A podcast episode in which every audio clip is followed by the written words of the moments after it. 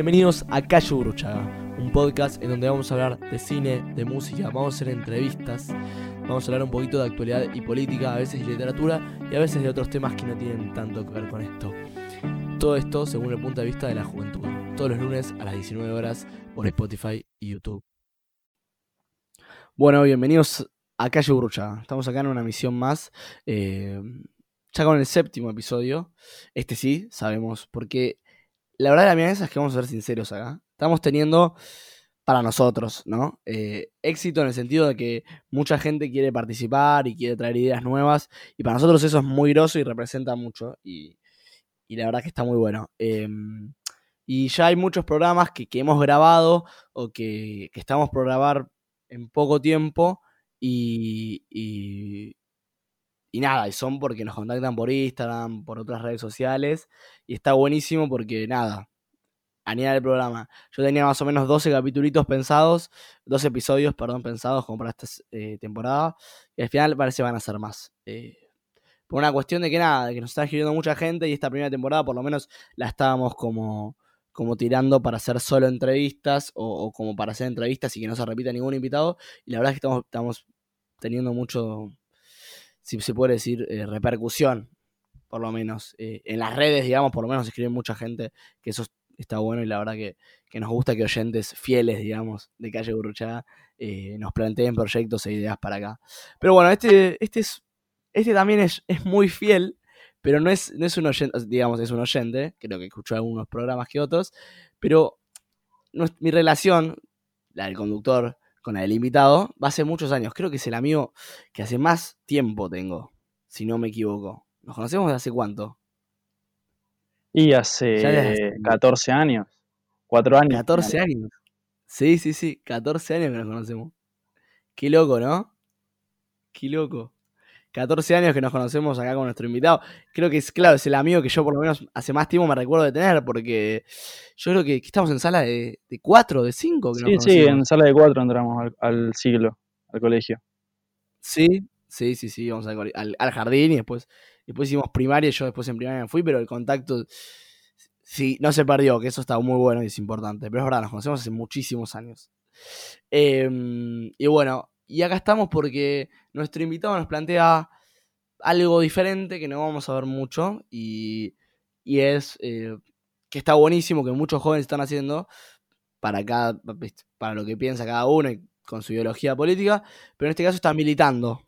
Y, militar en un partido eh, es algo que, que nada, que no muchos jóvenes hacen, que ahora muchos jóvenes están incluyendo, pero que, que nada, está bueno velar por, un, por una por un, digamos, por una ideología política o, por un mismo objetivo, en un sentido, con más gente. Eh, y venimos a hacer un modo de entrevista, si se quiere, como, viste, para ver que, primero, eh, bueno, cuál es su, ideología, qué piensa, cómo llegó a pensar esto, eh, por quién fue inculcado. Es decir, algunas preguntas básicas. También vamos a ver cómo es digamos, lo que a, día de hoy, más en cuarentena con la pandemia COVID-19, eh, militar ahora, porque me imagino que, seguirán desde, desde, lejos, en un sentido, desde de cada uno a su casa, y cómo fue entrar en el partido, qué quiere llegar, qué estudia. Eh, bueno, un par de cuestiones que me parece que nos interesan a todos y, están buenas compartirlas, y es como el primer programa que tenemos de política, en un sentido. Eh, así que bueno, sin más pretextos, sin nada que avisar, vamos a dejar que nuestro primer invitado, que ya habló, se presente. Bueno, yo soy Valentino La Dogana, eh, tengo 18 años. Bueno, como ya dijo NASA recién, lo conozco desde sala de 4 del, Jardín de, Infantes. Em, Qué loco. sí, muy loco. Milito en la Juventud Comunista Revolucionaria, que es la organización juvenil del Partido Comunista Revolucionario de la Argentina. Em, bueno, eso en el plano de la militancia. Después, eh, dependiendo Digamos, a mí me gustaría estudiar física en la, facultad para poder dedicarme a, la ciencia argentina, digamos, a desarrollar la ciencia acá en, el país, que como bien sabemos la gran mayoría de científicos se van a otros países porque acá eh, no se les paga lo suficiente, no les alcanzan los salarios. A mí me, gustaría poder aportar desde, desde mi lado, em, si es posible ingresar al CONICET o alguna organización científica de la Argentina, digamos, para poder em, confluir el movimiento militante, el movimiento más revolucionario, más de la, de la subversión con el movimiento de, de la ciencia y de los científicos argentinos. Y bueno, nada. Bueno, es una mezcla. Sí, sí, sí. Es una mezcla muy interesante, la verdad que, bueno, justo ahora, más en estos momentos, tenemos que felicitar a nuestros científicos de CONICET que están dando eh, un montón de respuestas con el COVID-19, ya sea el test rápido que hicieron, que somos uno de los siete países que hace el test rápido, nada, son muy eficientes y si se le da si se le da bola como le está dando este gobierno que tiene un estado presente, ya sea con los científicos, eh, nada, podemos progresar un montón, ¿viste? En la época de Macri teníamos eh, un montón de cuestiones en donde los científicos fueron totalmente degradados, ¿viste? Ya sea desde el presupuesto o desde o desde cualquier cosa fueron como totalmente denostados en un sentido, eh, y, o denigrados, si se quiere. Y, bueno, está bueno que este gobierno y futuros gobiernos y lo que tengamos es, le den bola porque bueno, los científicos son muy grosos y, y se demuestra así. En más. Eh, donde se demuestra más que en una pandemia, digamos. Em, pero qué bueno, qué bueno la, la, mezcla esta interesante entre la ciencia, el partido. Y, y escúchame, te quería preguntar primero de todo, viste, a modo de entrevista, si se quiere. Eh, ¿Cómo llegaste al PCR, al Partido Comunista Revolucionario? Bueno, em, eh, digamos que uno como comunista cuando empieza a estudiar, digamos, una persona de clase media que empieza a estudiar comunismo porque no, se lo, no, le, no le termina de interesar la ideología oficial, por decirlo así, primero empieza con la teoría. Yo te, voy a hablar de mi experiencia, ¿no? No, no digo que todo el mundo vaya a pasar por esto. Pero algo que, que suele suceder es que con la teoría a uno no le alcanza. Porque lo que te están diciendo todo el tiempo en todos los libros que lees es que vos lo que tenés que hacer es salir a la calle y poner tu granito de arena en todo lo que está sucediendo, digamos. Eh, lo que te dicen estos libros de marxismo, de comunismo, es que lo importante no es eh, quedarte en tu casa estudiando, sino salir a la calle y ayudar a los más necesitados, a los que menos tienen, a los que no pueden darse el lujo de quedarse en su casa leyendo, digamos. Y bueno, más que nada por eso, eh, uno con el tiempo, yo con el tiempo, Mm. terminé dándome cuenta de que era una necesidad que, yo y que los jóvenes en general tenemos porque la, mayor energía eh, y el mayor potencial eh, revolucionario que hay en el país es de los jóvenes, y de eso no hay duda. Y mm, estábamos en el siglo, porque vos te fuiste en cuarto grado, si no me equivoco. Sí. estábamos, eh, el, año, el año pasado yo estaba en el, digamos, era un egresado, estaba en el último año. ¿Vos, y, Vos seguiste, digamos, en el siglo. Sí. Dos años y, y, estabas en el último año y... Y en el último año nos pusimos a armar el centro de estudiantes para, digamos, para poder dejar un, La verdad que fue una buena experiencia, sí, para poder dejar un legado y, que los chicos que se quedaran allá en el colegio pudieran eh, armarlo, profundizarlo y meterse más en, ese tipo de reivindicaciones que, como bien sabes, en, en el colegio no, no hay mucho. En el siglo no hay muchas cosas que, se reclamen, digamos, por, por inercia, no porque no obvio, obvio, se reclaman. Obvio, y el centro de estudiantes también, también hace reclamos y hace como cuestiones, eh, viste, totalmente, eh, no sé la palabra, perdón. Eh, ay, no me sale la palabra. Para todos, digamos que votan todos. Es una cuestión. bueno, es que ese es un tema, porque, porque vos decís como que es muy democrático, que todos los estudiantes. Claro, que es, que es una cuestión democrática, claro, claro, claro lo estamos, lo estamos promoviendo, ¿no? Por decir así, un grupito, unos seis o siete chicos de los que estábamos egresando. Y no teníamos una idea clara de la organización y la estructura que tenía que tener eh, a nivel centro, digamos, cómo, cómo estaba. Con reuniones, con. Cómo tenía que estar organizada. No teníamos la experiencia de otros colegios, porque acá en Ituzaingó prácticamente ningún colegio tiene el centro de estudiantes, hay que hay Capital, por ejemplo, y en Ituzaingó, zona este, ¿no? Em, del Gran Buenos Aires. Y bueno, en, esa necesidad que teníamos de encontrar algo a lo que, a lo que, en lo que compararnos y algún reflejo para decir, bueno, es por acá. Eh, claro. Para poder movernos en torno a algún lugar. Bueno, yo terminé conociendo a, el que dije, digamos, el, partido, el Partido Comunista Revolucionario en zona oeste del Gran Buenos Aires. Eh, digamos, buscando un, apoyo para, para, poder construir el centro. Y, ah, mira. Y no, no para unirme yo, sino para que, no, para que nos pudieran ayudar a nivel de, organización y, más o menos para ver para qué lado ir, como te decía. Y, Ajá. y nada, él me terminó delegando con el, el chico que, que impulsa y que coordina el, movimiento estudiantil, movimiento de unidad secundaria, perdón, que, que es un movimiento que, como su nombre indica, se dedica a este tipo de cosas, ¿no? A recolectar experiencias de distintos colegios. Digamos, para compartir sería algo así como, como la FES, no sé si la conoces. Sí, sí, sí. Sí, sí, pero ¿y, qué, participación tuvo, digamos? ¿Tuvo una participación, sigue teniendo hasta el día de hoy una participación activa el PCR, digamos, o la juventud del PCR en el centro de estudiantes, digamos, o en, esta, o en esta recolección de información de, los colegios, digamos? ¿En el centro del siglo, preguntas? Sí. Mirá, el año pasado, o sea, ellos no es que se meten y te dicen cómo tenés que actuar, sino que te ponen las experiencias de otros colegios que transitaron por más o menos las mismas cosas que vos. Y te muestran, en tal colegio hicimos esto y vos tenés reuniones con chicos de otros colegios que capaz son de La Plata, capaz son de Rosario, capaz son de más del interior, de Tucumán, de Neuquén. Te están dando peleas muy similares. Entonces tenés un punto de comparación vos eh, con el cual más o menos sabés cómo avanzar y, no estás a ciegas, porque nosotros estábamos muy a ciegas y no teníamos en qué apoyarnos. Y fue más que nada eso, el, apoyo que nos dieron. Claro.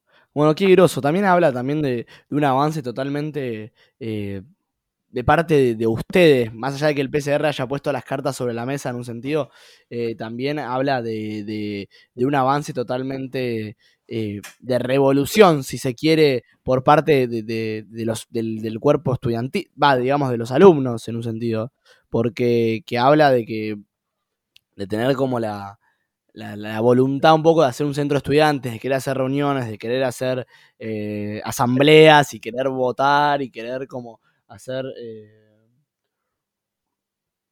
digamos, eh, quejas y, y, pedir por algo en el colegio también habla también una voluntad terrible y es algo que también seguramente tuvieron que inculcar a los más chicos en un sentido, si no me equivoco. Es que es medio, es como muy complejo porque en general no es que nosotros lo, o sea, se suele ver ponerle desde parte de la dirección o desde parte de los profesores o desde alguien que lo ve desde afuera, como unos chicos que vienen y te tratan de poner un, una organización que está al pedo, que lo que, lo que uno, lo, único para lo que sirve es para presentar reclamos ante el colegio y quejarse, cuando en realidad lo que, lo que tratan los centros de estudiantes de hacer, y cualquiera que vaya a un, colegio público de capital o de zonas en los que, en los que hay centros fuertes, sabrá, eh, es que las problemáticas que se plantean existen desde antes de que se existan los centros, digamos. Hay cierto tipo de reivindicaciones y de problemas no resueltos, ya sea con los profesores, con, la, infraestructura del colegio, que hay un montón de colegios que sabemos, más que nada acá en el, en el conurbano, que se quedan a pedazos, que no se les invierte en mucho tiempo, digamos. Son un montón de problemas que están desde hace mucho tiempo y con el tiempo uno se va dando cuenta que ni los profesores ni los directivos están lo suficientemente interesados en estos problemas como para resolverlos por su cuenta. Y es en ese hueco, en ese hueco de, no cumplir con esa necesidad que es que a quienes más afecta es a los propios estudiantes, al fin y al cabo, porque son los que, digamos, el colegio para qué está, para los alumnos, para los profesores, no, el, colegio está para los alumnos y para los estudiantes y esos problemas eh, son a ellos a los que le perjudican. Entonces, donde eso no se cumple, aparece, aparece este, este tipo de organización. Sí, claro, y escúchame, y, este, y este centro estudiantil, porque bueno, no íbamos a hablar de centro estudiantil, pero al final me interesó. Eh, yo digo, perdóname, yo capaz tengo una, una asociación que capaz es totalmente errónea, pero digo, yo asocio los centros estudiantiles eh, con los colegios, digamos, públicos o que pertenecen al Estado. Hay muchos colegios con, con muchos colegios privados eh, o semi-privados que estén con, con, con centros de estudiantes en la zona o en capital o en todos lados, porque no sé, me parece raro un colegio privado con centro de estudiantes. Capaz me equivoco yo, es una sesión rara que tenga. Sí, en realidad eh, no fue, o sea, la idea no fue hacerlo simplemente para organizar a los chicos del siglo, digamos, solo a los del siglo, que si bien siempre es un objetivo y está buenísimo, vamos a estar todos de acuerdo en que las necesidades que ellos tienen no son las que tienen la mayoría de los estudiantes. En ese sentido, estamos todos de acuerdo en que son privilegiados con respecto a la mayoría de los estudiantes, porque, bueno, recién había puesto el ejemplo de que a muchos colegios se le caen los techos o no, le ponen, no los pintan o tienen 10 bancos para 30 pibes o no les alcanzan los bolsones de comida, que es el centro principal por el que se está peleando ahora durante la epidemia, por el que llegue, para que lleguen suficientes bolsones de comida. Bueno, todos, esas, eh, todos esos reclamos en los colegios privados directamente no existen. Entonces, acá en la zona tenemos, eh, existen varias, eh, ¿cómo es? Varios centros en colegios privados o, o, subvencionados por el Estado, pero que tienen un, dueño, claro. tienen un dueño. Pero en general esos, esos proyectos son impulsados por la propia dirección de los colegios, digamos, por el ah, propio dueño. sí no por los estudiantes como fue en nuestro caso. La verdad que en nuestro caso fue bastante particular, por lo menos en, la, respecto a las experiencias que hay acá en la zona. Después en el MUS hay un par de, colegios privados, eh, no son para nada la mayoría, pero sí hay un par que, y bueno, nos complementamos y, tratamos de, encontrar puntos en común para, para todo el laburo este. Obvio, obvio. Me imagino que, nada. Bueno, eso que contás está bueno porque también nos abre otras perspectivas. Obviamente, los pibes que de un colegio privado no, tienen las mismas necesidades y son, bueno, evidentemente la mayoría son mucho más privilegiados eh, que los que no pueden costear un colegio privado y tienen que ir a uno público y en centro de estudiantes, capaz, viste, las quejas o las, eh, digamos, o, cualquier eh, declaración o cosas que tengan para hacer, digamos, no es para ponerle panos en la rueda, pero, pero no van a ser las mismas en un colegio público que en un colegio privado. Capaz en muchos casos sí, pero, pero, pero digo que la mayoría evidentemente piden por otra cosa, digamos, los reclamos en un sentido. Sí. Y está bueno hablarlo de ese lado, ¿o no? Eh, sí, como te decía, ahora en el, en el MUS, lo que se está peleando, eh, y en todas las organizaciones estudiantiles de secundarios y también de universitarios, es por el tema de los bolsones de comida en los colegios que acá en Buenos Aires tenemos el, SAE, el Servicio Alimentario Escolar. Eh, Correcto. En algunos colegios, no en todos, pero en muchos colegios tenemos el SAE y no están llegando eh, suficientes bolsones como para abastecer al cupo de, chicos que tiene la escuela. Entonces, por ejemplo, la media, a ver, la media 6, que, está al lado del colegio, del siglo, está a tres cuadras, y es un colegio público, están llegando eh, un tercio de los bolsones que tiene, de, chicos que tiene el colegio. Digamos, un tercio de, los, de la inscripción. Se queda muy corto. Y se queda muy corto. Y entonces vos, ¿qué haces? Si tenés 300 bolsones y van 500 familias, hay 200 familias que se quedan sin los bolsones. Y en este, en este momento tan crítico que estamos pasando, donde se requiere un montón la ayuda del Estado porque, bueno, no se puede salir a trabajar y a ganarse y a ganarse el pan por sí, por su cuenta. Uno, no puede hacer eso porque bueno, estamos en un contexto en el cual no, podemos ni siquiera salir a la calle. Es necesario que todas estas cosas se cumplan, que los chicos, estamos hablando de menores de edad, puedan comer, les lleguen los bolsones de, comida a las escuelas para que ellos puedan comer. Digamos, perdón, este alimento que se brinda, eh, que obviamente es, un faltante importante más ahora con, la situación, ¿ya faltaba antes de la pandemia o a partir de la pandemia empezaron a faltar eh, estos, digamos, estos, estos bolsones de comida? Mira, depende de la zona y depende del momento, o sea, es como algo, es como muy, eh, es como muy general, pero ponele, acá en, en Morón, al lado de Ituzaingó, eh, Digamos, el problema con, el SAE, con que, con que lleguen los suficientes bolsones de comida, está desde siempre. En eso convengamos que es un problema que estuvo siempre. Que, siempre llegan menos cupones que los que necesita la escuela. El tema es que se agudiza la necesidad durante, se agudiza la necesidad durante la, pandemia, porque cuando antes al pibe no le llegaba el bolsón, tenía al padre, a la madre que trabajaban y bueno, más o menos se la aguantaban y podían comprar. Ahora se ha rebuscado, sí. Vos tenés la mitad del país en negro, que no están cobrando sueldo la mayoría, y, están dependiendo un montón de, los bolsones de comida eh, en los secundarios en las universidades, de las ollas populares en los barrios, digamos, de todo un trabajo comunitario que se necesita hacer y que necesita recursos del Estado porque si no se cae, porque no tienen los recursos suficientes. Bueno, obvio, obvio. Está bien, ahora volvió, a, ahora volvió a salir, por ejemplo, de la partida de Estado volvieron a salir la ayuda esta de los 9 mil pesos, si no me equivoco, de parte de ANSES para, no, perdón, de los 10 mil pesos para 9 millones de personas. Eh, bueno, es verdad que trabajan en negro un, montón de personas. Ojalá puedan reclamarlo la mayoría de gente posible, pero es verdad que están, están, necesitando un montón de, ayuda y de, comida y de alimentos. Y bueno, si alguien quiere donar, bueno, hay un montón de, lugares para hacerlo, ¿o no?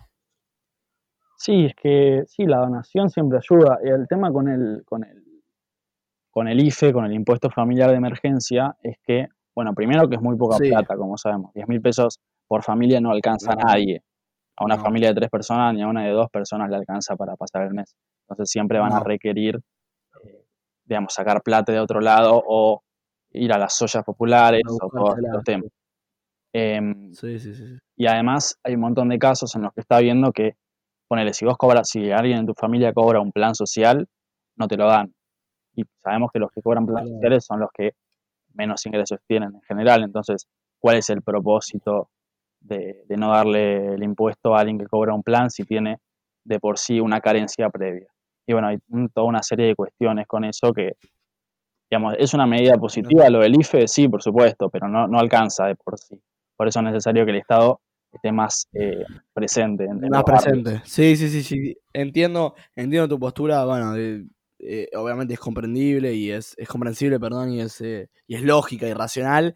Y obviamente el Estado eh, se tienen buenas las pilas porque, como vos decís, más en los asentamientos eh, populares en donde hoy está concentrado el, el COVID-19, el virus, eh, hay un montón de gente que va a las ollas populares y va a los, comedores y, trata de comer y tener un plato en la mesa, pero es muy difícil porque la gente que cobra el IFE después se infecta y eso no alcanza para una familia muy grande y suelen ser familias muy grandes. Es un tema. Yo, yo viste, principalmente estuve viste, bastante enojado, por, lo menos eh, yo vivo, bueno, vos vivís en, en yo antes era de, Gran Buenos Aires, vos vivís en, sos bonaerense, vivís en Gran Buenos Aires todavía, pero ahora que vivo, soy porteño, soy vivo en, en, con el, mi jefe de porteño es mi jefe de ciudad perdón es, la reta eh, estuvieron nueve días sin, sin, sin agua en las villas. Y, y, y, esos problemas son problemas que no no se atienden, no se atendieron por nueve días. Y Alberto tuvo que salir a hablar, el otro día con la reta que dijeron que iban a poner su enfoque en, esos asentamientos populares. Y, la verdad es que nos estamos quedando muy cortos en ese sentido. Y, y, se murió Ramona, la garganta poderosa salió a difundirlo por todos lados. Y se va a morir gente y es tremendo. Y no podemos dejar que eso pase. Y estamos como, desde acá de Calle Gruchada, por lo menos repudiamos eh, cualquier, digamos, desatención que se le puede dar a, los chicos que no tienen acceso, a, la gente que menos tiene. Eh, Alberto el 10 de diciembre dijo que, los últimos iban a ser los primeros y esperemos que sí sea. Eh, yo obviamente apoyo al gobierno desde lo más profundo de mi corazón, pero, pero también entiendo que hay cuestiones que más en, en la pandemia, en el COVID-19, con el COVID-19 se tienen que se tienen que prestar atención y se tiene que brindar mucha ayuda eh, y está bueno que vos lo plantees acá, por lo más que no seamos un programa sumamente escuchado, digamos, en todos lados, también es como una queja y es un reclamo para, el gobierno, para el, para el gobierno de la ciudad, ¿viste? Para, para, el Estado, digamos, que esté más presente. Está, está, está siendo presente, está logrando mucho el Estado. Estamos conteniendo el virus de la mejor manera posible, pero ahora hay que ayudar a los que menos tienen. Me parece que esa es la, es como, digamos, eh, para mí por lo menos la...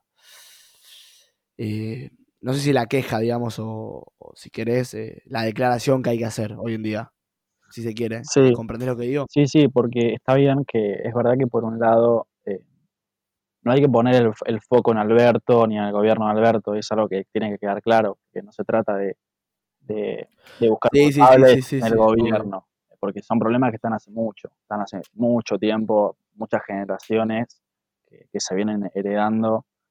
Eh, y, lo que exigimos es que se ponga fin a todo eso, a, todos estos problemas de, ponerle, vos decías el, ejemplo de lo de las villas, el problema del hacinamiento en las villas, de que haya tanta densidad de población en tan poco espacio, eh, viene pasando desde la década del 10 o desde la década del 20 en la Argentina, desde la crisis de, Wall Street del 29, digamos.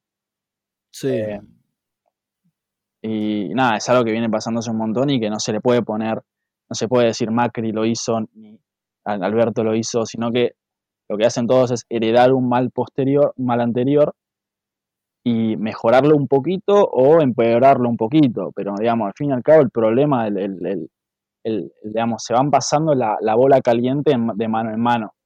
y cuando de lo que se trata es de extinguir esa ola, ¿no? De tirarle un baldazo.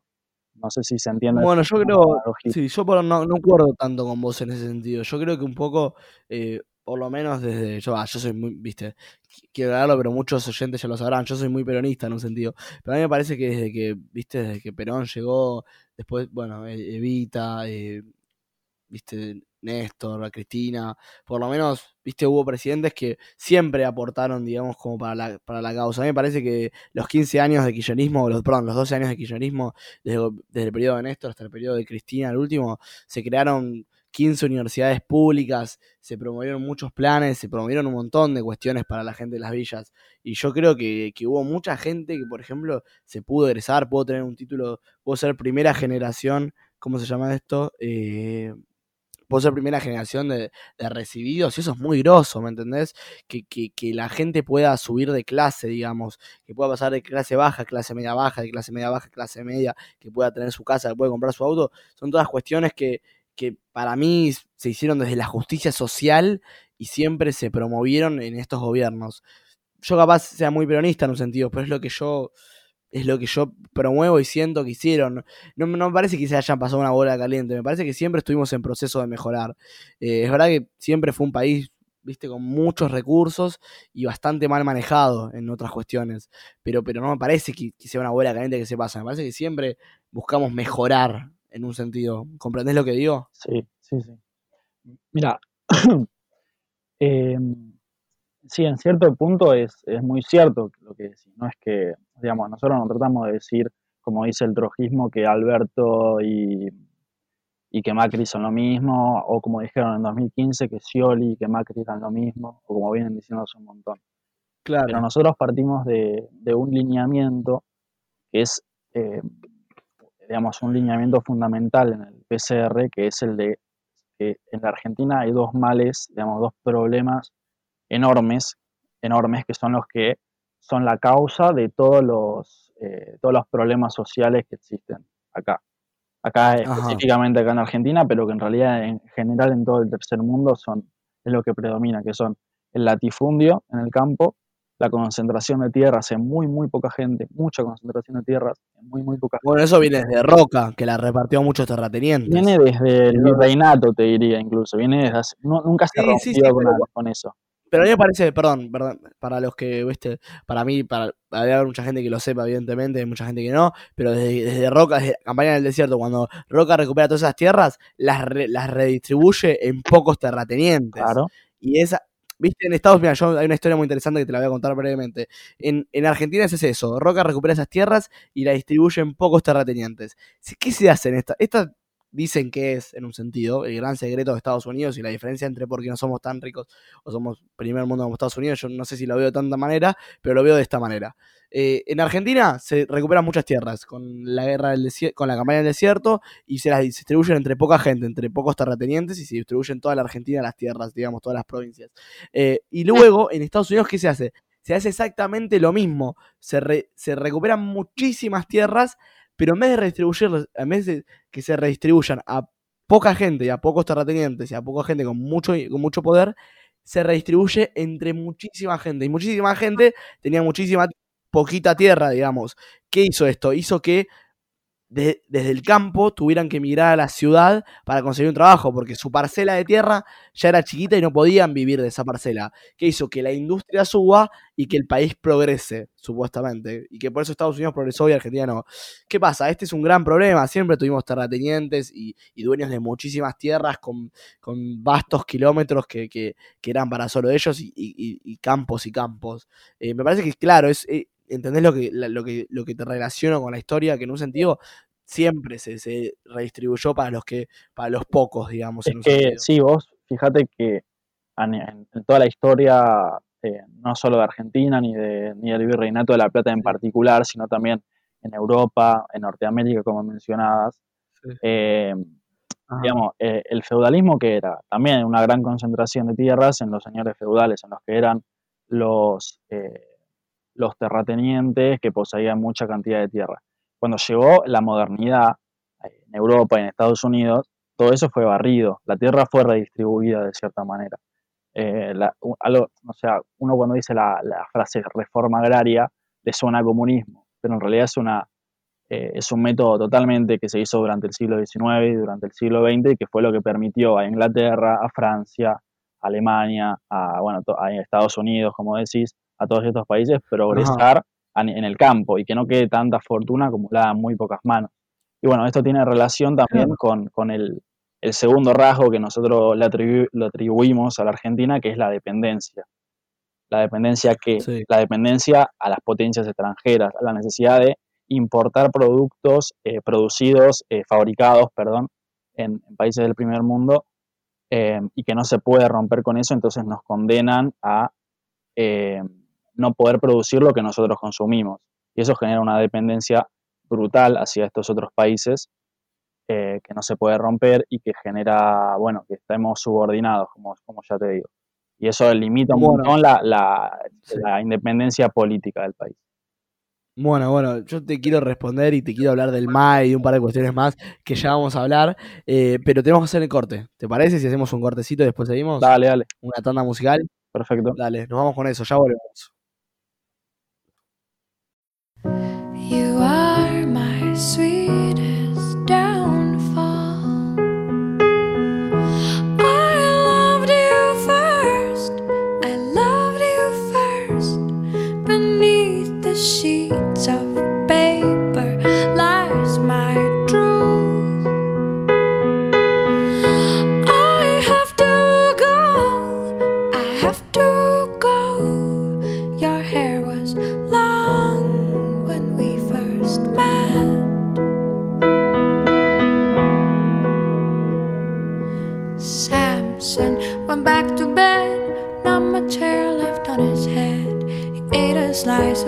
Wonder Bread and went right back to bed.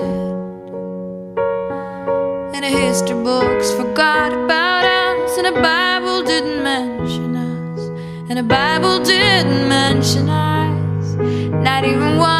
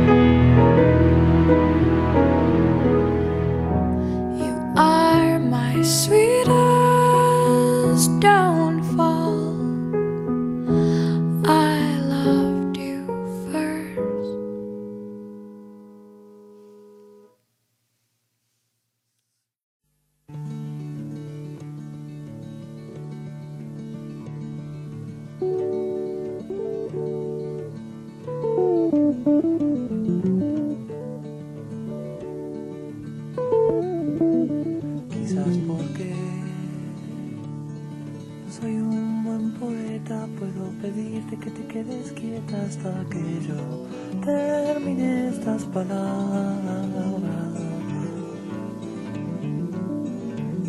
Quizás porque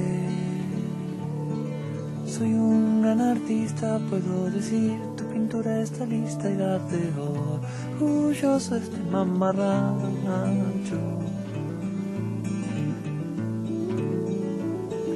Quizás porque no soy de la nobleza, puedo nombrarte mi reina y princesa y darte coronas de papel de cigarrillo.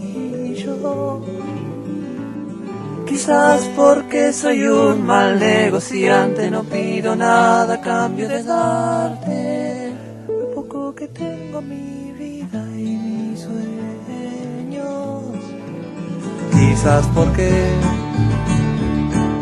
soy un buen soldado, dejo que ataques de frente y costado cuando discutimos de nuestros proyectos.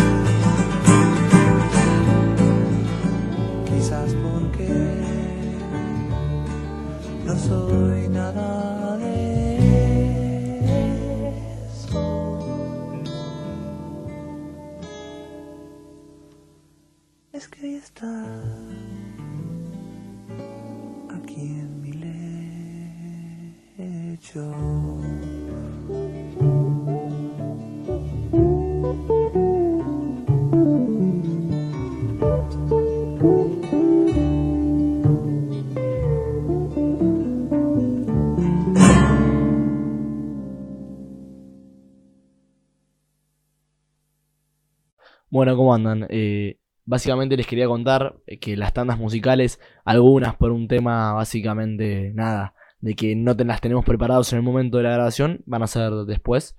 eh, y la música va a ser elegida básicamente por mí, porque hay veces en donde no tenemos artistas eh, que llegan y nos presentan propuestas como para escucharlas, o a veces repetimos muchos artistas. Y bueno, entonces lo que vamos a hacer a partir de ahora, el séptimo capítulo, es básicamente yo pasar recomendaciones que tengo, me parece música piola, que fui descubriendo, algunas más conocidas que otras y otras menos conocidas que otras. eh, y la idea es básicamente eso. Eh, la próxima vez, si, si no tenemos un artista y no tenemos nada designado en directo, les voy a decir básicamente lo que sería el nombre de las canciones, eh, que abajo están los links y nada más. Pero ahora aclaro esto para, para los oyentes que bueno, que nos escuchan desde siempre y capaz están un poquito raros. eh, pero bueno, es básicamente eso. Eh, así que bueno, este lunes nos toca dos artistas, bueno, uno es muy conocido y otro para mí no es tan conocido, o no es tan conocida, mejor dicho. Pero creo que, o sea, es muy conocida afuera, pero acá en Argentina me parece que no es tan conocida. Y se llama Regina Spector, que es la primera que vamos a pasar. Vamos a pasar, eh, ¿cómo se llama esto? De, de su álbum Begin to Hope, si creo que se llama así, eh, que lo sacó en 2009. Vamos a pasar Samsung, que es mi tema favorito de ese álbum. Y es un artista que era, que bueno, ya nació en Rusia y se vino a vivir a Estados Unidos desde joven y hace canciones hermosas. Eh, se las recomiendo si no la escucharon y es una para, para tener en cuenta y es muy escuchada internacionalmente. Y después, bueno, tenemos Sui Generis, que estaba, en, viste, eh, viste, estaba, eh, digamos, incluía los integrantes, perdón, de Sui Generis eran Charlie García y Nito Mestre. La crearon en el último, creo, si no me equivoco, en el último año de secundaria.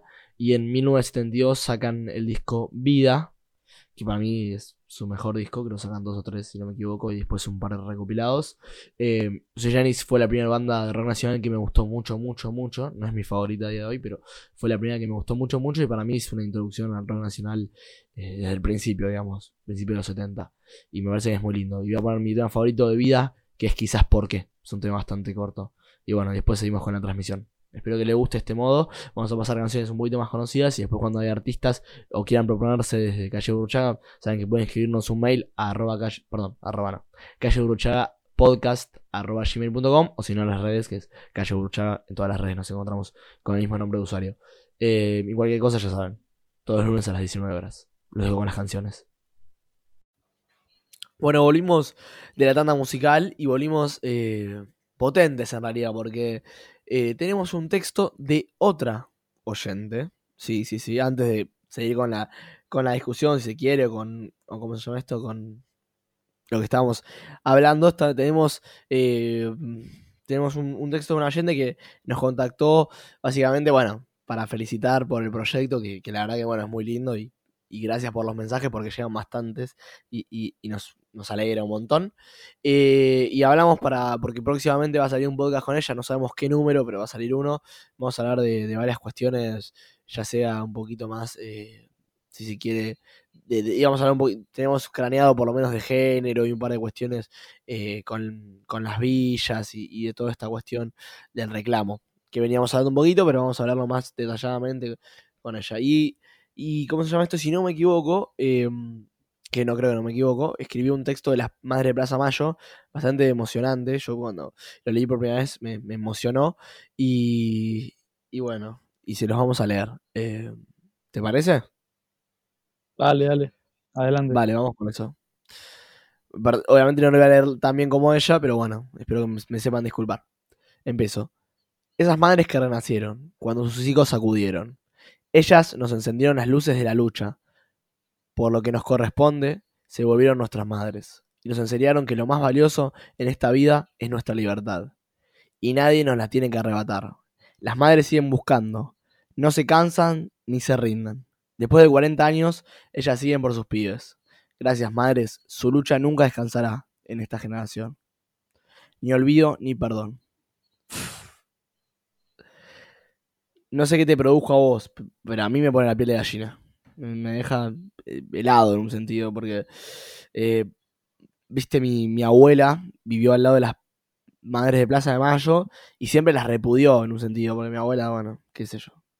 La quiero mucho, pero en un sentido, viste, ideológicamente es muy tremenda, en un sentido, viste, muy feo. Y, y yo cuando, viste, fui creciendo y supe la historia de las paredes de Plaza de Mayo y me tocó investigar sobre la dictadura del 76 y, y esta cuestión, viste, me, me pone mal. eh, porque nada, las madres de Plaza Mayo hicieron un esfuerzo enorme y, y parece que nunca para, digamos, en un sentido, son imparables. Y este texto es como que me, me encarna, digamos, a ellas en, en su máximo esplendor, si se quiere. Mm. No sé, ¿tenés algo para decir? Sí, no, está bueno, está bueno. Todo lo que toque, digamos, en general, hablar de este tipo de cosas es, eh, para el pueblo argentino en general, es como muy, no solo porque es historia reciente, que pasó hace una generación nada más, que es muy poquito, sino porque, bueno, por todo lo que se tuvo que sufrir y por todo lo que se pasó, por la cantidad de historias que dejó eh, como legado.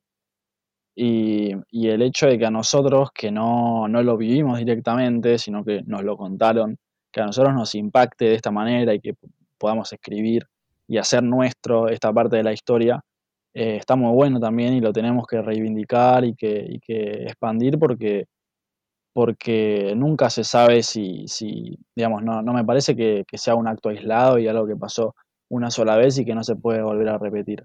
Nuestra- Nuestra historia está llena de golpes de Estado. Los 200 años Mm. de historia están llenos. Y Creo que tuvimos seis, si no me equivoco. es que, es que, claro, depende de cómo los cuentes, depende de qué consideres un golpe o no. Claro. Depende, depende de muchas cosas, pero al fin y al cabo, de Argentina todos vamos a estar de acuerdo en que uh, fueron golpe, un rato de democracia, otro golpe y así hasta el 76, que fue la dictadura más horrorosa y más sangrienta de Y todas. las- sangrienta, claro. sí, sí, sí. Bueno, Alfonsín nos prometió, yo siempre lo digo en las redes, capaz no acá, Alfonsín nos prometió 100 años de democracia, vamos 40. Esperemos llegar a los 100. Y esperemos llegar a los 1000 y a los 2000. Claro, claro, no, con Y a 100, lo que dura Argentina. con 100 ya no nos alcanza, ¿viste? No nos alcanza, pero primero vayamos por los 100, tenés razón, tenés razón. Con 100 no nos alcanza, pero bueno, por lo menos vayamos primero con 100. Eh, ya es muy groso que pasemos más de 40 años en democracia y, y a pesar de- del, del repudio a los presidentes que podamos tener y el odio, siempre vivimos en democracia. Gane quien gane, eh, se tiene que cumplir su mandato y tiene que, que seguir. También yo como peronista tengo que reconocer que, que- lo que pasó fue algo muy groso, porque si se quiere, depende de las narices, pero pero que, que, perdón, que Macri haya terminado su mandato también habla de que de, de bien, porque es el primer gobierno, si se quiere, no peronista en un sentido, eh, que, que terminó su mandato. Y eso es como bastante grosso. Más o menos. Más o menos, ponele, eh, agarrémoslo entre, entre Ponele, comillas, ponele ¿no? para vos Menem, es- para vos Menem es peronista, ¿vos lo considerarías peronista Menem? Para mí no, para mí no, porque para mí la, la- viste la que si se quiere, los digamos, las premisas básicas del peronismo las, o los cimientos son la justicia social. Yo no creo que haya habido justicia social Sí. durante Menem. Menem y justicia social son para mí totalmente contradictorios. Y él terminó, terminó sus dos mandatos también. Y fue a apostar a un Sí. tercero. Pero yo no lo considero para nada, para nada. Para mí es, viste, es otro, como digamos, manchón en nuestra historia. Nos dejó, nos dejó, bueno, Menem provocó todo lo que significaba el 2001 y de la Rúa y el Corralito, digamos. Es todo en consecuencia Menem. Eh, y bueno, pero bueno, nada, son todas opiniones y son subjetivas hasta que hay hechos y esos hechos son objetivos, obviamente. Pero, pero también, bueno, hay una cuestión de, de todo esto. Pero bueno, pará, no me quiero ir- no, no quiero terminar este tema sin, sin eh, mencionar a nuestra, a nuestra próxima invitada, que va a estar en uno de nuestros próximos eh, podcasts y escritora, digamos. Eh, ¿Cómo se llama esto?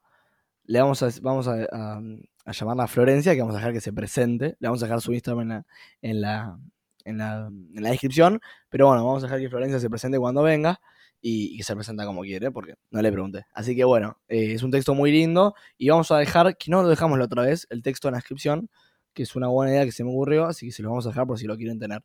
Em, así que bueno, nada, seguimos. ¿Qué- ¿De qué estábamos hablando antes del corte? ¿Te acordás? Eh, de los dos problemas mayores que tiene la Argentina, que son la, Sí. la- la acumulación de tierras en muy pocas personas, que genera una- un atraso increíble en el campo. El campo Sí. es prácticamente igual que en el feudalismo en muchos aspectos. Eh, se heredaron muchas cosas desde esa época sin que hayan sido barridas.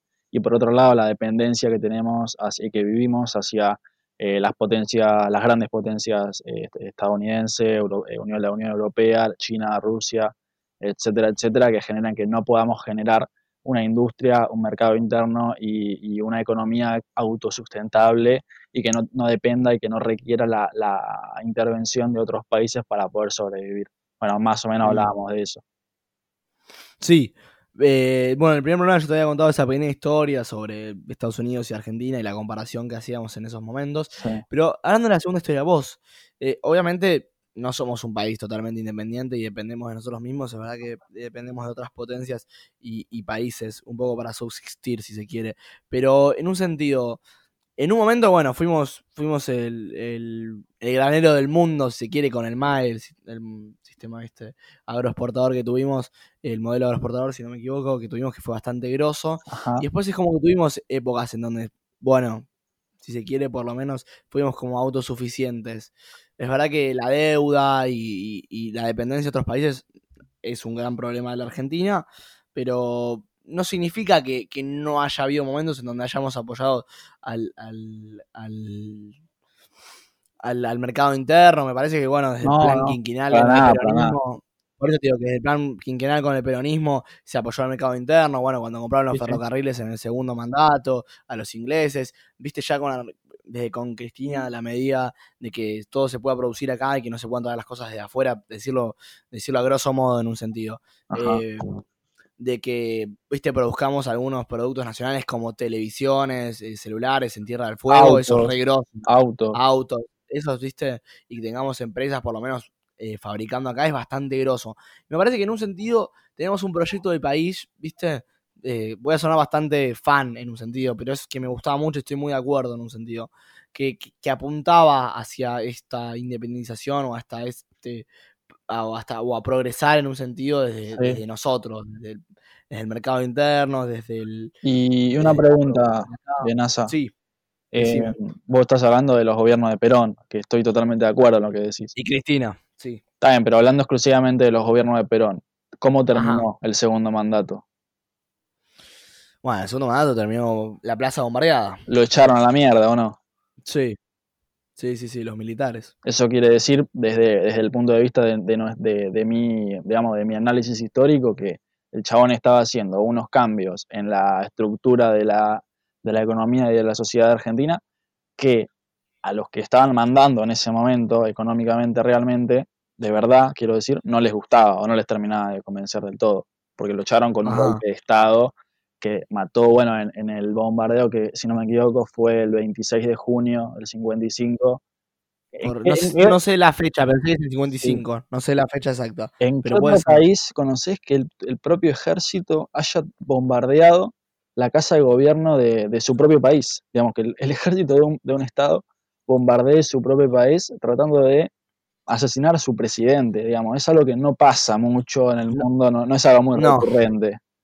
No, no. Pero no, pero no signif- el- di- digamos, siempre tuvimos un. Bueno, Perón fue militar, pero si no, siempre tuvimos unos militares bastante fachos en un sentido. Bueno, en un sentido no, en todos los sentidos. Fueron como bastante, como en un sentido, eh, eh, represores y, y- y odiados por la sociedad y como que un poco hacían lo que querían. Es decir, ya desde, desde, la, ¿viste? desde el golpe a Irigoyen hasta el 76 hay una serie de, de dictaduras que hablan de, de la violencia, de la desaparición, del secuestro de personas eh, por parte de los militares, que habla tam- viste también de, de una cultura que se vivía en ese momento, que el poder estaba muy centrado en ellos.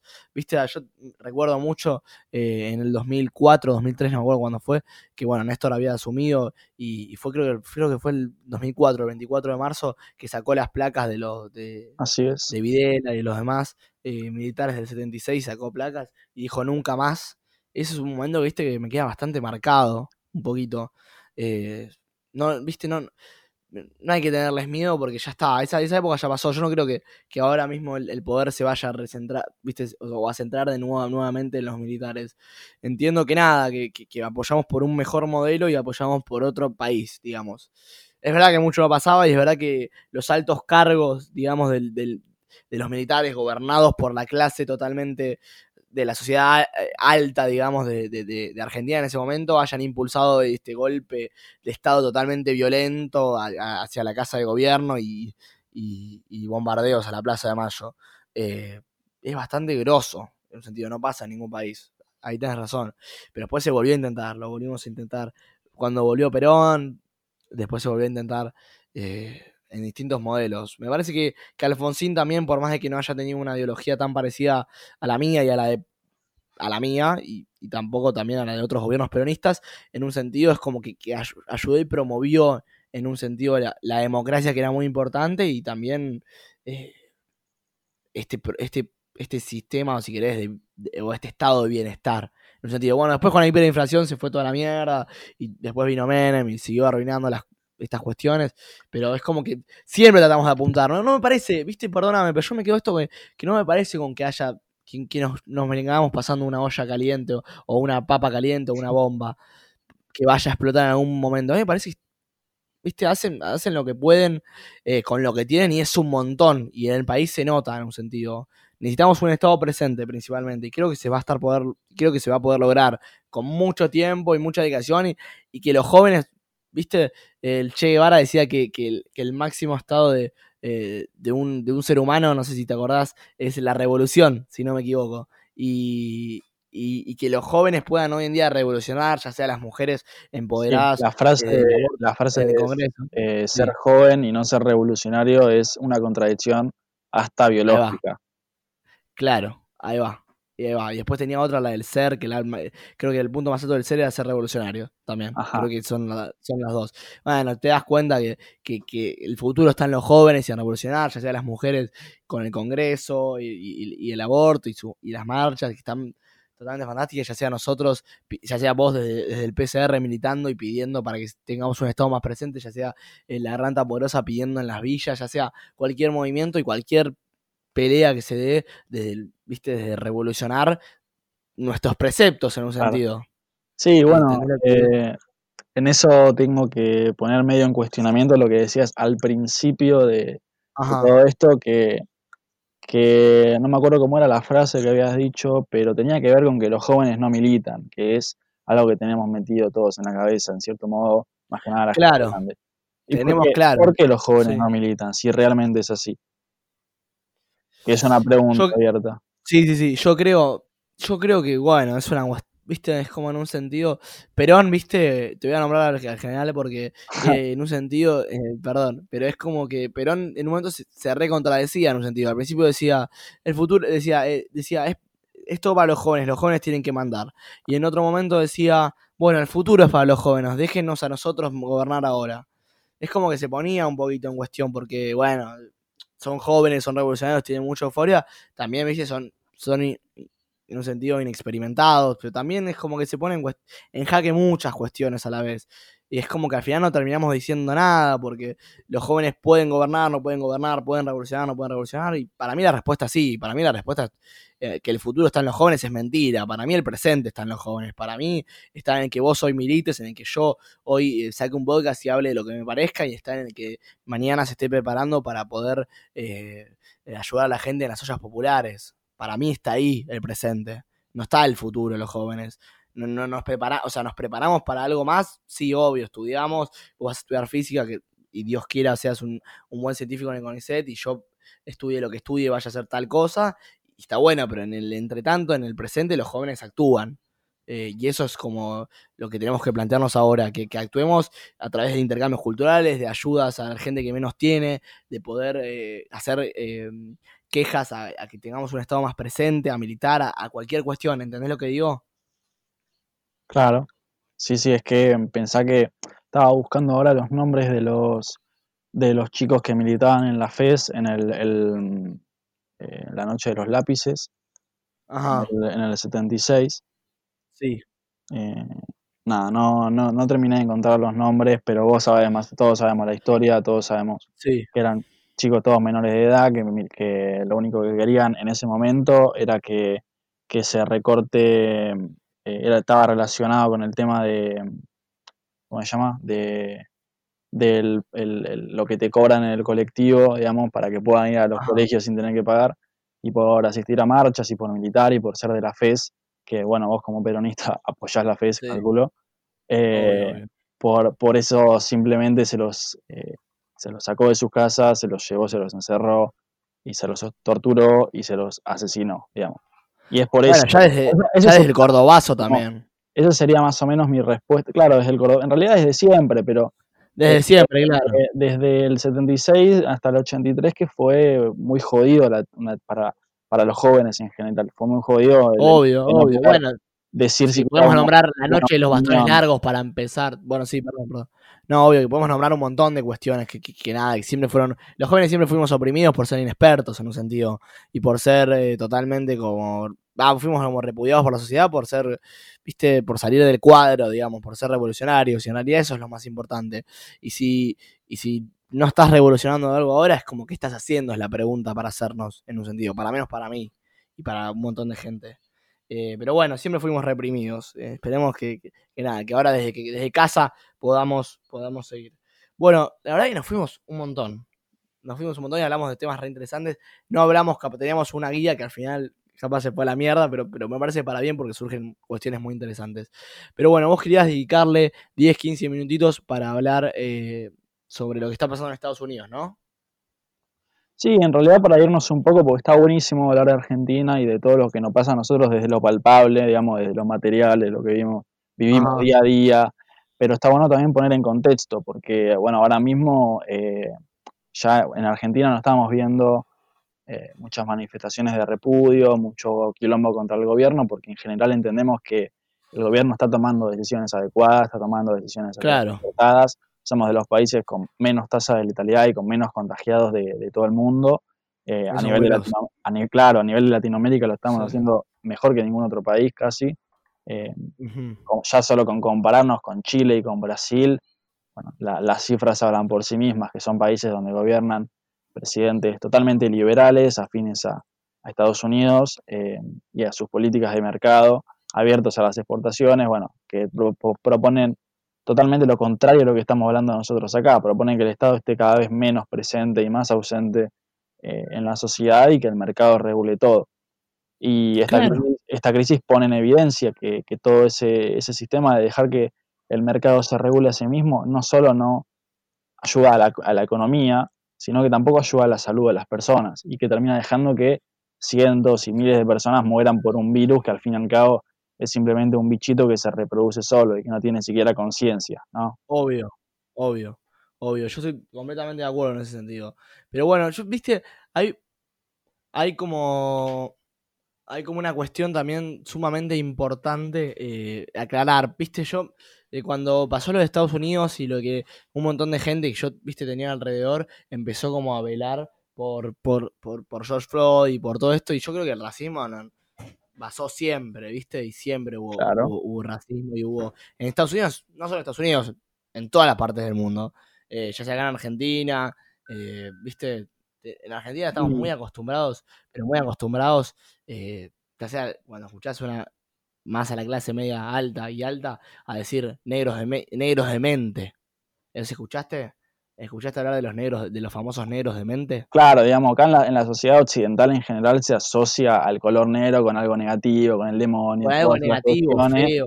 y a los negros en particular siempre, digamos, por todo el tema de la esclavitud y la, y la discriminación y el racismo, siempre hubo quilombo con eso, pero me parece que en Estados Unidos siempre fue mucho Sí. más particular porque, no solo porque tienen una gran población negra que acá en, Claro, que acá solo es, es como la población negra de Brasil casi. eh, claro. Pero no, bueno, eso me, viste, me, me- me molesta porque acá muchos oligarcas dicen, no, bueno, porque te dicen estos negros de mierda. Yo decía, ¿cómo negros de mierda? ¿Qué tienen los negros? ¿Viste? Siempre respondo de la misma manera. No, no, pero negros de mente, vos entendés. Esa es la, la contestación que suelo tener. ¿Cómo negros de mente? Estás discriminando por un color. Color de piel, color de tez, como le quiera decir. ¿Viste? Como hablan con, con raza. No, no es raza, es etnia. Es, ¿Viste? Estas cuestiones totalmente patriarcales que vienen pasando y racistas que vienen pasando acá en Argentina, en Estados Unidos y en todos lados. ¿eh? Y a mí me abre mucha bronca porque también, perdón, sigo con Argentina, pero el, el año- el año pasado cuando tuvimos el caso de, del tipo que estaba en la bicisenda y un policía de la, un policía de la ciudad, eh, bajo la gestión de la reta, eh, lo empujó de una patada y lo mató de la, mata- de la patada, nadie habló. Todos los que hoy están poniendo black hashtag en Claro. Instagram, Black Lives Matter, nadie habla de eso. sí, sí. Todos hablan de George. Floyd. Bueno, por ejemplo, ayer eh, salió, hubo un, eh, un caso de abuso policial en el Chaco, no sé si llegaste a ver algo que Sí, sí, sí, sí, lo vi, lo vi, eh, vir- viralizó un video donde una señora está en la casa y, y entran eh, un montón de, de policías, digamos, la- era una, una familia de una etnia eh, indígena, de, de un pueblo originario en, en el. Chaco, y entran a la casa, Sí, se llevan a hija- a pegar, se llevan hay abusos. de 16 años, digamos, de menor de edad, de los pelos, empiezan a pegarle a los chicos, nada, todo un, todo un quilombo. Y de lo que, y por ejemplo, ayer hubo una marcha del trotskismo en, en, en una parte de Capital, no sé si habrá sido en el obelisco por ahí, contra Ajá, no, Trump, sí. Contra Trump, que está, ¿cuánto? A 10.000 kilómetros de acá. Cuando lo que Claro, pasa ¿te parece? Lo que pasa me parece un las bolas. Digamos, eso eso, hay que ir viéndolo también. Lo del Chaco, hay muchos casos acá en la ciudad de Buenos Aires, en, la, en Gran Buenos Aires hay muchísimos casos también. Eh, son cuestiones, viste, que a mí me, me tienen hasta las pelotas, perdón por la, por la, por la palabra, pero, pero es así. Yo en Twitter me vivo, me vivo peleando, me vivo peleando con, con gente porque están constantemente, viste, no, que estoy en contra de Trump, que estoy a favor de Trump, pero Trump está a 25 mil millones de, kilómetros cuadrados de acá y acá lo que importa nada es porque también me da mucha bronca que estos la mayoría de estos jóvenes que son, son, son mayormente jóvenes los que hablan esto están totalmente influenciados por los cantantes norteamericanos que consumen. Hoy si ves cualquier famoso norteamericano está subiendo la foto negra. Estamos grabándolo hoy a día martes eh, 2 de junio está subiendo todos la foto negra con el hashtag Black Lives Matter y están todos en Twitter no bueno porque lo que pasó y lo que pasa acá, la realidad acá, de que la gente no tuvo agua nueve días, eso nadie lo publicó, de que, de que acá eh, la, la sociedad, acá les faltan, como decís vos, a la gente que está en, la número 6, cerca del, del- colegio que vos ibas antes, le faltan bolsones de comida, la realidad que vivimos todos los días no está, pero ahora, para hablar de un caso eh, de George, bueno, debe haber muchos casos de racismo en Estados Unidos, pero digo, de hablar de casos de racismo en Estados Unidos, que estamos muy lejos, Sí. Posteamos No, igual, un post en No Instagram. sé, me parece Fácil. que una cosa no quita la otra, porque está bien No, no, no, no estoy diciendo que la otra, y, no. y analizar lo No, que obvio. pasa en Estados Unidos. Para mí no digo, no, no- no para digo que que es un caso aislado. Para que tengas un dato, eh, Sí. no me acuerdo, me parece que era de, de toda la, la- la provincia de, de Minnesota este dato, pero no estoy seguro de si no es de alguna región específica de Minnesota. Que lo Ajá. leí en un día en, eh, The New York Times, en el diario este de, de- que está traducido al español, que está para cualquiera que Ajá. lo quiera ver. Hubo de 240, cu- 240 y pico casos policiales de arresto que hubo eh, Sí. en, en los últimos años, hubo, vos viste el video de George Floyd, hubo 44 casos en los que se aplicó el método este de aplicar presión en, en una parte del cuello, que lo que hace es cortar el flujo de respiración de, digamos, el policía corta el flujo de respiración de- de- del, del arrestado para que, este no se pueda, para que este no se pueda defender o que no lo pueda atacar. Se supone que esto solo está permitido hacer en caso de riesgo de vida del policía, digamos, si, si tiene No había riesgo de vida. Nosotros vemos en el video que el chabón estaba tirado en el piso desde hacía 10 minutos, donde no, no había ningún tipo de riesgo de vida.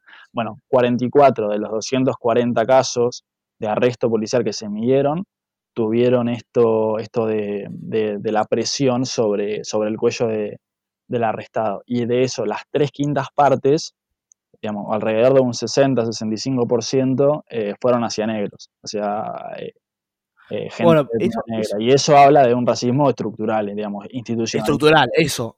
Eso es muy groso, porque yo estaba hablándolo todavía el otro día con mis amigos, con Gonza, que fue el que grabamos el podcast anterior, y, y estábamos hablando de la cuestión de los, datos y estadísticas, y que ya haya, perdón, que haya un sistema de datos, una estructura eh, policial con datos de negros y blancos, es una cuestión totalmente racista ya estructuralmente, como decís vos.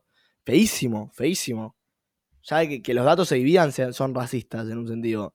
Es nefasto que existan esos datos a día de hoy. ¿Entendés lo que digo? Eh, más o menos. ¿Cómo, ¿A qué ¿No? te referís con lo de los datos? Digamos, que los- dividir, no, no podemos dividir por test. No podemos dividir unos datos por test de, de- de color del. pero, pero eh, pensá que, que sirve porque si en una población, en un lugar donde vos tenés eh, un muy buen porcentaje, un gran porcentaje de etnias de otros, de otros lugares, donde no tenés una homogeneidad racial como hay acá o en, o en otros países, medir eso te sirve para ver si hay abuso policial hacia una etnia en específico. Y esto Claro. te sirve para determinar, bueno, con este dato te, te quedas claro que el- el- los casos de abuso policial, de violencia, son fundamentalmente el, el target, el blanco principal, son la, la- la raza negra. Y es un dato que vos, digamos, no, no puedes desmentir, no puedes decir, no, esto no es así, porque es algo que te ponen en la, en la cara. Está bien, está bien, es verdad que los datos y las estadísticas sirven, pero, pero, pero también por un lado, está- estoy de acuerdo con vos en ese sentido, pero también por un lado, me, nada, me genera a mí por lo menos mi moral, si quiero, mi conciencia, viste, es como que también está, es como que los blancos son blancos, viste, los chinos son chinos y los negros son negros, y vimos cuál es superior y cuál es inferior, y a mí Sí. me da esa, esa sensación que... el, el día que no haya más privilegios va a ser el día en que no sea necesario hacer ese tipo de divisiones. Pero lamentablemente Claro. creo que hasta el día que, que no se, que no se abolan esos privilegios, que no, que no lleguemos a la igualdad en todo sentido, va a ser necesario para poder denunciar precisamente todos estos Claro. casos de abuso que está habiendo. Y lo que pasa en Estados Claro. Unidos no, no fue por Floyd nomás, no fue porque eh, se viralizó y, y- y la gente se indignó, pero por él, sino porque, como denuncian los propios familiares de, de Floyd, como denuncian todos los, los referentes que está viendo ahora en las protestas, es algo que les pasa a toda la comunidad negra, es algo que todos están de acuerdo en que Obvio. es estructural, como decíamos, es algo sistemático que nunca se dejó de hacer. Y, el, hecho de, claro. el hecho de que sean las mayores marchas desde la década del 60, con las panteras negras y todo este tema, y contra la guerra de Vietnam y todo el movimiento hippie, hippie que sea la mayor protesta desde hace casi 60 años, eh, nada, dice mucho también sobre esto, sobre que es un estallido que lo que quiere es cambiar este, este tipo de, de sistematización de la violencia y de normalidad del abuso policial hacia, hacia la raza negra. Obvio. Sí, totalmente de acuerdo. Totalmente de acuerdo. Bueno, se nos acabó el tiempo, perdón que te, que te corra. pero me encantaría hablar mucho más de un montón de cuestiones y de. Es que son temas que dan Eh, para mucho, ¿viste? Son temas, son temas que dan para mucho. Pero bueno, dimos para mí un- una mirada y, y nos sumergimos, aunque sea un poquitito la cabeza, en, en- en muchas cuestiones que están muy interesantes para escuchar. Eh, queremos tener en muchos podcasts futuros porque, bueno, hay un montón de cuestiones del PCR que no hablamos, pero un montón de cuestiones de que sí hablamos. Y fue un podcast variado y me gustó. Bueno, espero que te haya gustado estar acá en el programa Sí, sí, estuvo muy bueno, muy bueno. Y estás totalmente invitado para otros. Eh, ¿Querés irte con algún saludo a alguien, algún mensaje final, algo por el estilo? ¿O te parece si nos vamos y no más? Y si hay alguien en los barrios por casualidad escuchándonos, la verdad le mando un, un abrazo grande y que, y que hagan todo lo que puedan y que hagan lo mejor que puedan, nada más. Ojalá, bueno, suma ese mensaje y, y, y- y nada, y podamos estar lo mejor posible y ojalá podamos ayudar desde casa, como podamos. Eh, así que bueno, nos vamos. Abrazo grande a todos. Como siempre, los lunes a las 19 horas, calle Burchada.